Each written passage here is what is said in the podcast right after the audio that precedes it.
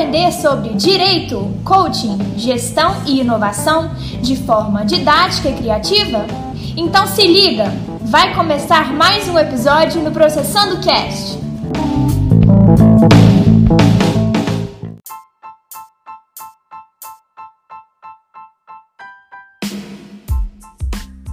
Olá, pessoal, tudo bem? Aqui quem fala é o professor André Soares e hoje nós vamos falar sobre as principais diretrizes do novo Código de Processo Civil, especificamente no que diz ao processo de execução e cumprimento de sentença. E para que a gente possa desenvolver o assunto, nós vamos falar sobre os antecedentes e os objetivos, vamos falar sobre a constitucionalização do processo civil e as principais alterações que ocorreram entre o Código 73 e o Código de 2015, que é o nosso código atual.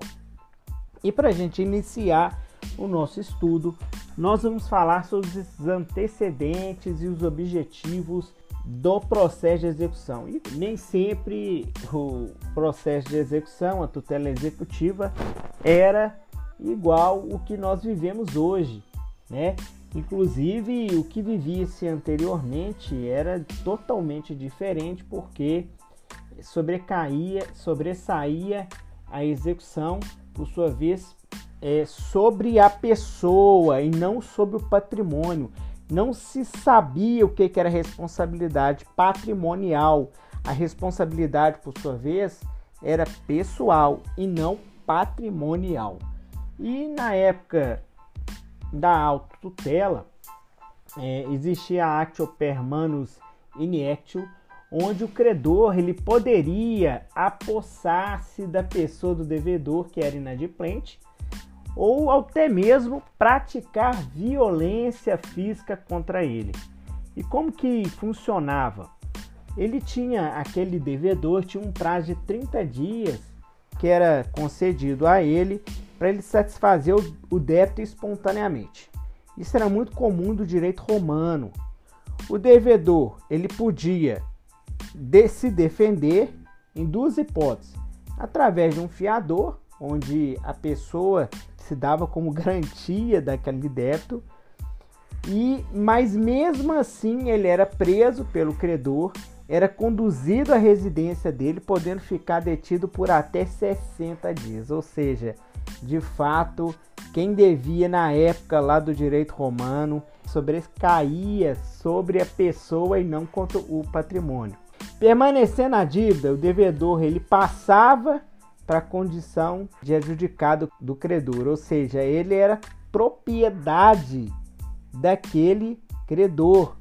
E por sua vez, ele poderia ser vendido na praça ou até mesmo esquartejado, dependendo da quantidade de credores. Ele poderia ser esquartejado, dando um pedacinho para um, um pedacinho para outro. Mas aí o direito evoluiu e é, houve através do tempo a chamada Lex Poetelli Papira, que atenuou o sistema vigente, proibindo a morte e, na verdade, além de proibir a morte, também proibiu o acorrentamento. E aí, meus queridos alunos, permitindo o pagamento da dívida pelo trabalho forçado. Era o início da Actio Iudicate. E aí, o tempo passou, a era cristã chegou e inaugurou a execução patrimonial sobre a pessoa, que por sua vez o patrimônio dela sobrecaía diante da, de uma dívida. No direito germânico, é, em virtude das características dos povos, e aí a gente tinha os bárbaros, os vikings, era muito comum penhorar esse patrimônio do devedor com violência, que de fato era a situação era muito bárbara é, no, durante o direito medieval, é, no momento do nascimento do título executivo extrajudicial e judicial, é, que trazia em seu bojo uma confissão, que era pré-constituída da dívida, e por sua vez é, também caía sobre o patrimônio caso o pagamento ou obrigação não era cumprida espontaneamente, mas sim forçada.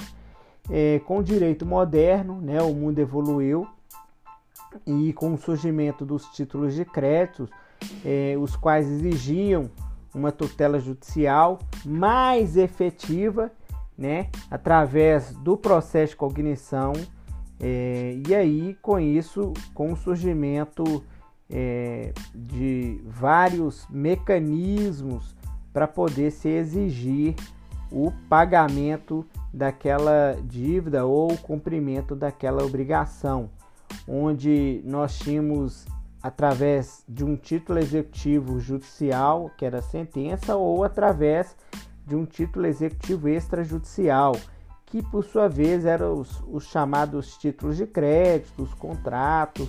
Esse direito moderno, nós temos isso muito vivo até porque o Código de Processo Civil vem disciplinando aqui é, quais são os títulos executivos extrajudiciais e judiciais.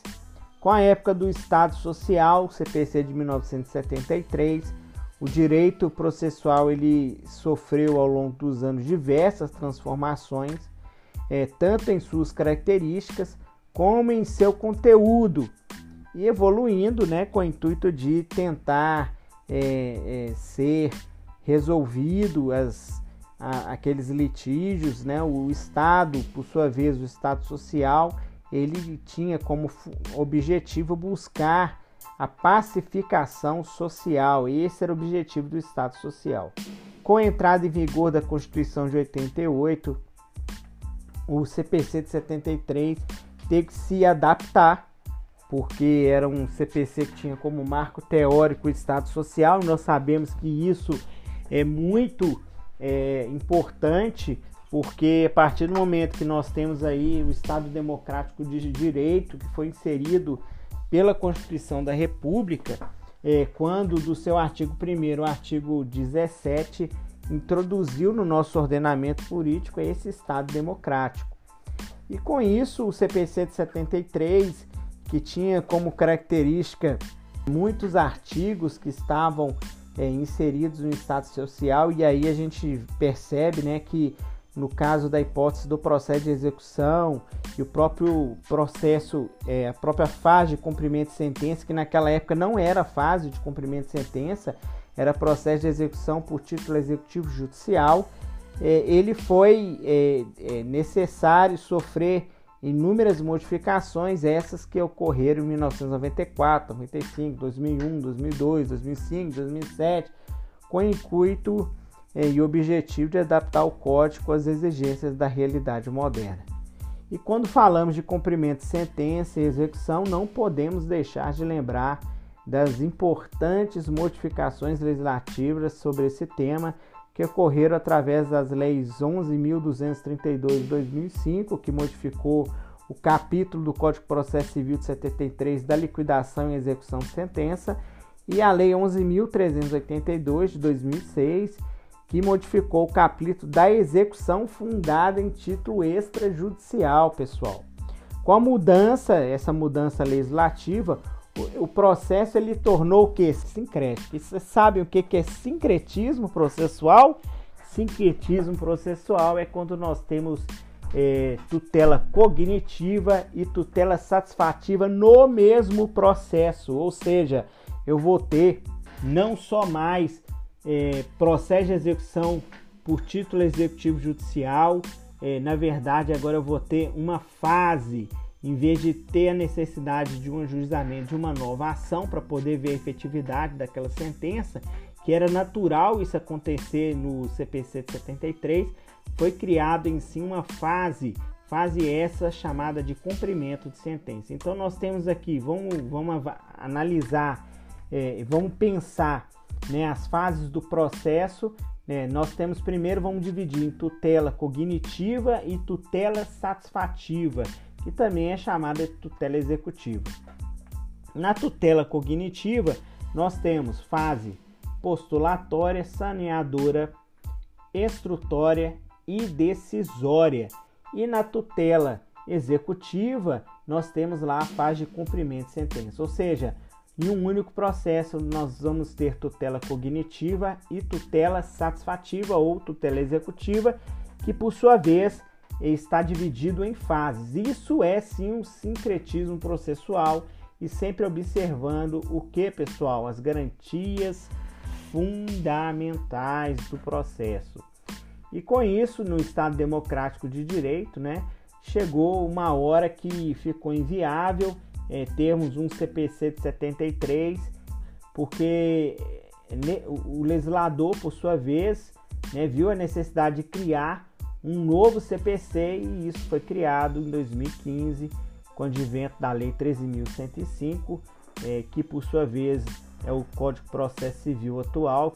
E em relação ao cumprimento de sentença, em relação ao processo de execução, tivemos aqui importantes mudanças, apesar de ter permanecido é, é, muitas características do Código de 73 após as modificações que eu fiz, é, que eu fiz menção, que são as modificações da Lei 11.232 de 2005, as modificações da Lei 11.382 de 2006, o CPC é, de 2015 aproveitou muita coisa, adaptou muitas questões, analisando aí questões relacionadas ao próprio é, aos próprios precedentes que foram questões que foram discutidas e foram pacificadas pelo STJ e é, isso foi inclusive objeto de muita avaliação quando da realização quanto da formação do CPC que teve como característica prestigiar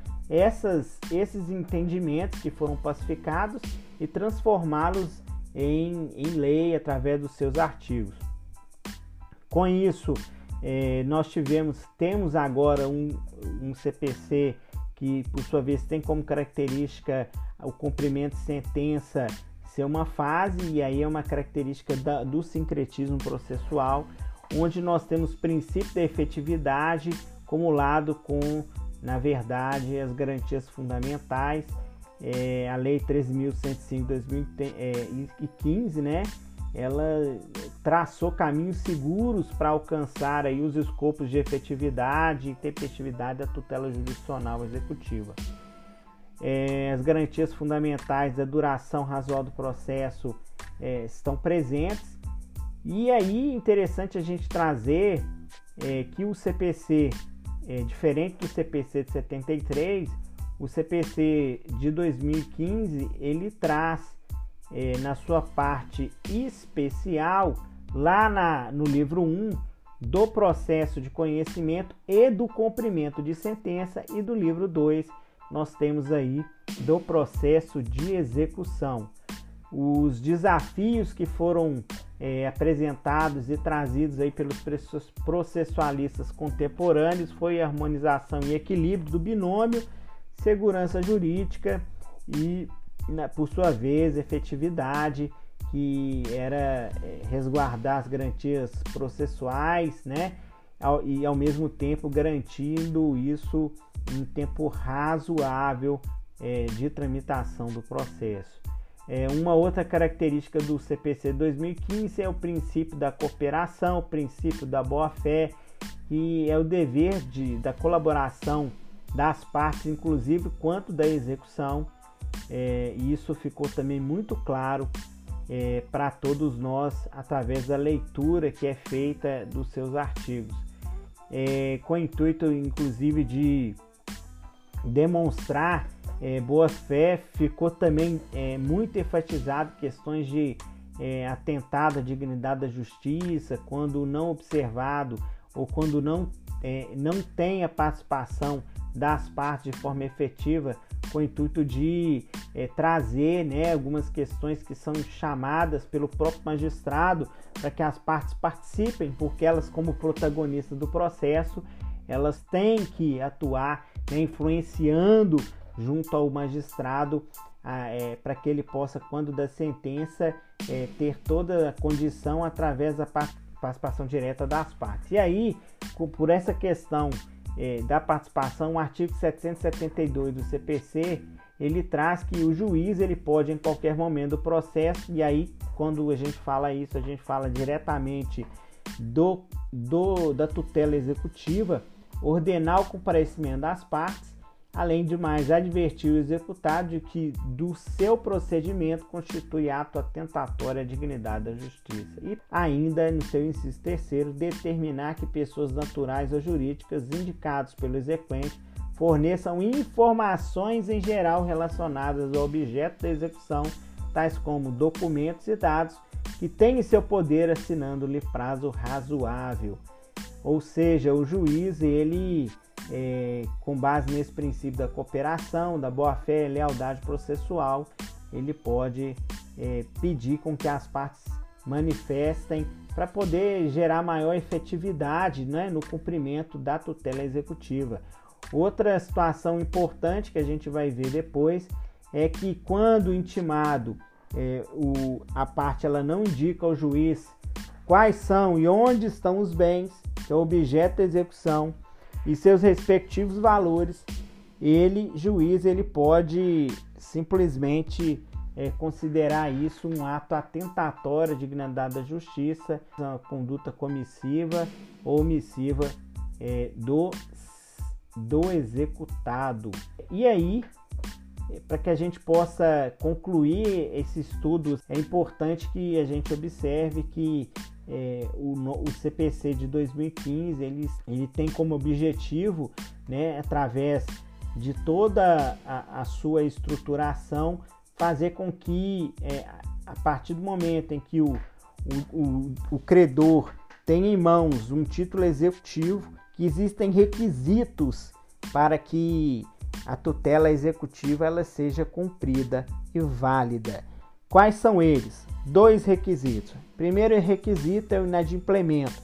Quando nós temos uma obrigação, qual que seja essa obrigação, se você não efetua ou não realiza essa obrigação de forma espontânea, você já está inadimplente. E o outro requisito é o título executivo, podendo ser esse título executivo judicial ou extrajudicial. Quando o devedor está inadimplente e quando é, esse inadimplemento é decorrente de um título executivo, podendo ele ser judicial ou extrajudicial, nós temos aí os requisitos necessários para tutela executiva. Então é isso, pessoal. Quero agradecer vocês pela atenção. Espero ter auxiliado é, sobre esse assunto e até uma próxima. Um abraço e fiquem com Deus.